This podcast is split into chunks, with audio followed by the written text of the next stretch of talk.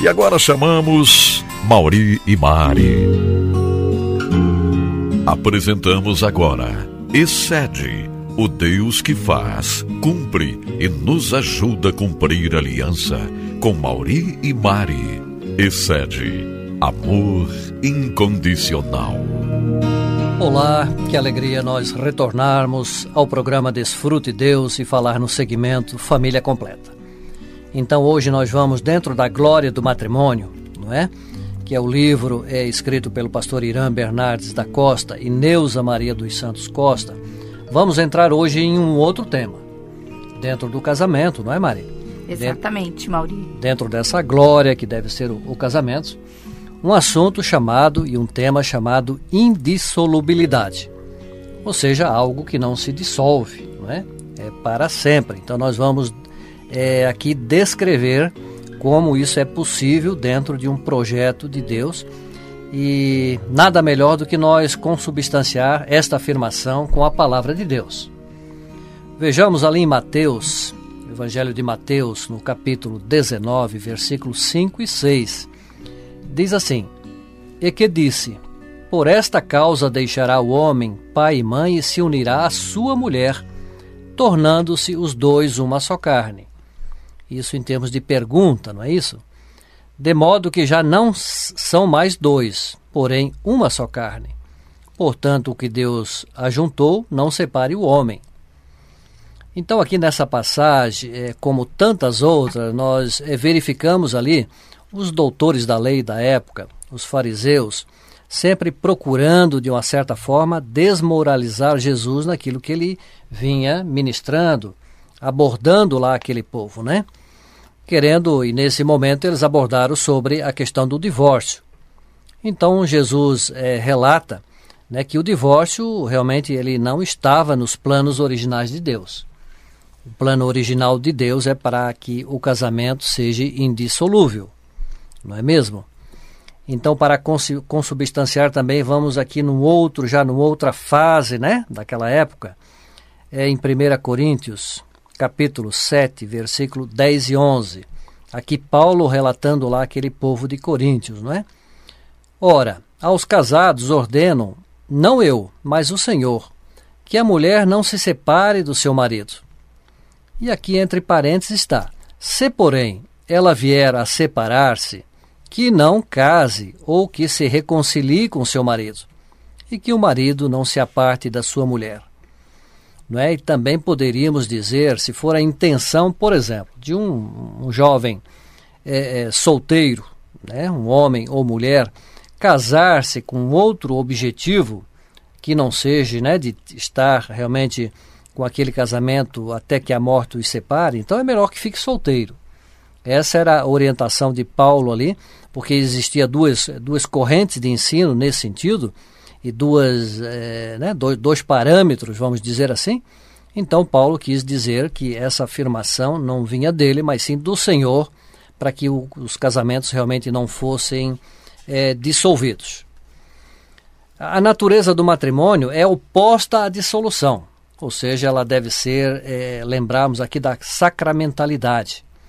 É? Então, essa, essa natureza vinda de Deus, é, ela se, se opõe à dissolução, que a dissolução hoje, nos tempos aí contemporâneos, é o que mais é, se vê e o que mais se assiste, né? O que você pensa que seja essa colocação de Jesus? Por exemplo, aqui uma frase. O que Deus ajuntou não separe o homem, como falamos ali no capítulo de 1 Coríntios. Então aqui é uma, é uma pergunta. Então vamos ver, ver algumas hipóteses respondendo a essa pergunta, né? Será que ali seria uma sugestão que Jesus fez? Se for uma sugestão, e no caso vinda de Jesus, qual deveria ser a atitude daquele que crê em Jesus como Senhor e Salvador? Ou, no mínimo, como um grande sábio, não é isso?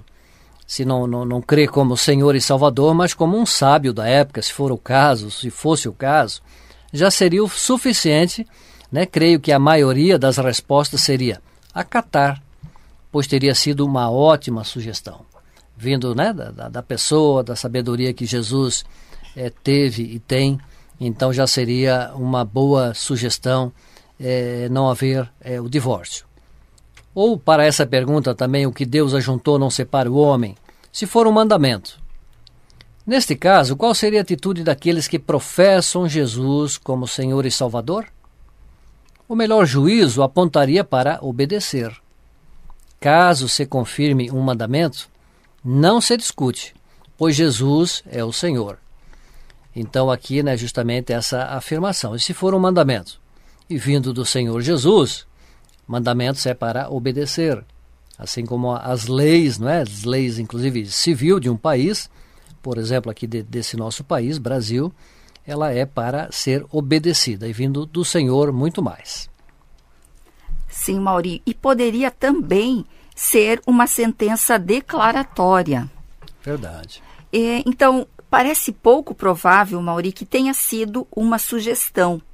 Jesus sempre tratou os valores morais e espirituais como realidade e realeza. A hipótese de ter sido uma sentença declaratória que o matrimônio é indissolúvel é, e não antagônica, de que tenha sido um mandamento, todas são consist, consist, é, consistentes, né? São harmônicas e eficazes, ou seja, o mandamento, a sugestão, né? E, e o que está é, colocado aqui por Jesus é uma total proibição ao divórcio. Mas vai além disso. Jesus está respondendo à pergunta dos fariseus, não do ponto de vista da lei, do contrato, como eles esperavam, mas do ponto de vista do princípio que vai além da lei. Sempre os fariseus queriam pegar Jesus pela lei, mas Jesus ele vai através da aliança. Jesus está fazendo uma acertativa da verdadeira ideia da natureza do matrimônio.